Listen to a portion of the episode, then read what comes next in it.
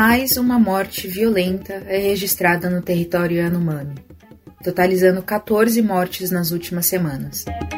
O corpo de uma mulher foi encontrado no sábado, dia 6, no território indígena em Roraima. Levantamento aponta que a região amazônica possui quase um milhão de pessoas sem acesso à eletricidade.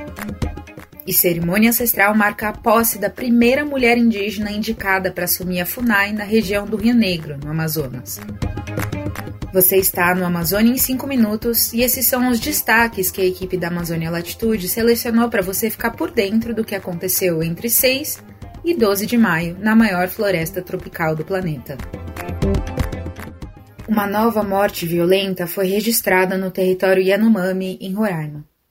Desde o dia 29 de abril já são 14 mortes, numa escalada de violência envolvendo forças de segurança, garimpeiros e indígenas.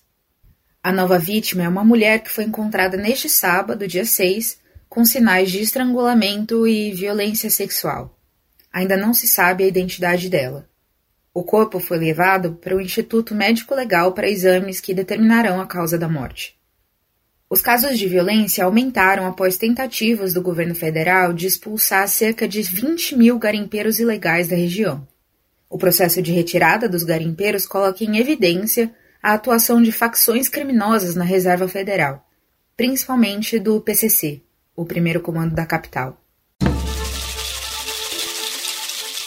O Instituto de Energia e Meio Ambiente publicou um levantamento mostrando que quase um milhão de pessoas na Amazônia Legal vivem sem acesso à energia elétrica.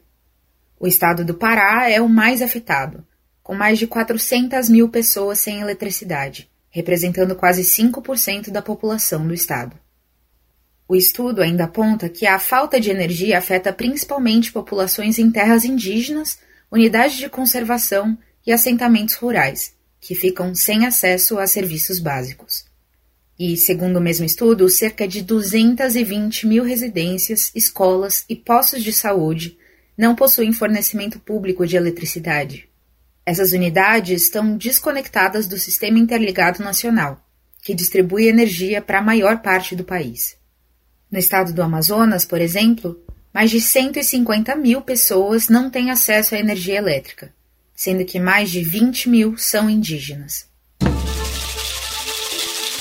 No dia 5 de maio, ocorreu uma cerimônia emocionante na Casa do Saber, no Rio Negro, no Amazonas, para marcar a posse de Dada Baniwa como a primeira mulher indígena no cargo de coordenadora da FUNAI na região. A presidente da FUNAI, Joênia Vapichana, esteve presente na nomeação e também anunciou Luiz Brazão, do Povo Baré, como o novo coordenador do Distrito Sanitário Alto Rio Negro. A cerimônia foi repleta de celebrações multiétnicas, com danças e músicas representando a cultura ancestral dos povos indígenas da região.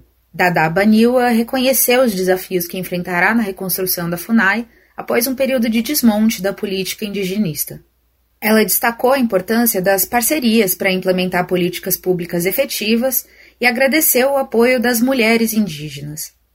Joênia Vapichana afirmou que a FUNAI está de volta ao Rio Negro e enfatizou a capacidade e a legitimidade dos povos indígenas. Ali eh, foi um momento que, que mostra é, o avanço das reivindicações dos povos indígenas de fazerem, tomarem parte né, de um processo é, que o governo convida e aceita, um desafio, para se colocarem como gestores públicos.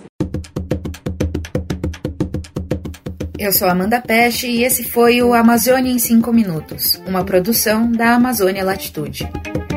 Para mais informações e conteúdos exclusivos, acesse amazonialatitude.com.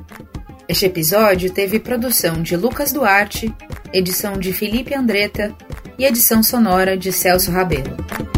Usamos áudios e informações de Rede Vaiuri, UOL, Instituto Socioambiental e Dia a Dia Notícia. Até a próxima!